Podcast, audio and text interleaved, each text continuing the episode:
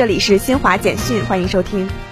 据美国儿科学会和儿童医院协会七号发布的最新报告，自新冠疫情爆发以来，美国已有超过一千二百万名儿童确诊感染新冠病毒。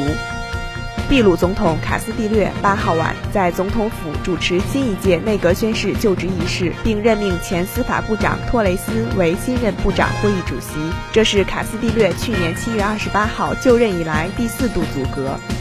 欧盟委员会八号公布筹划已久的芯片法案，希望通过增加投资、加强研发、扩大欧盟芯片产能在全球市场占比，并防止对国际市场过度依赖。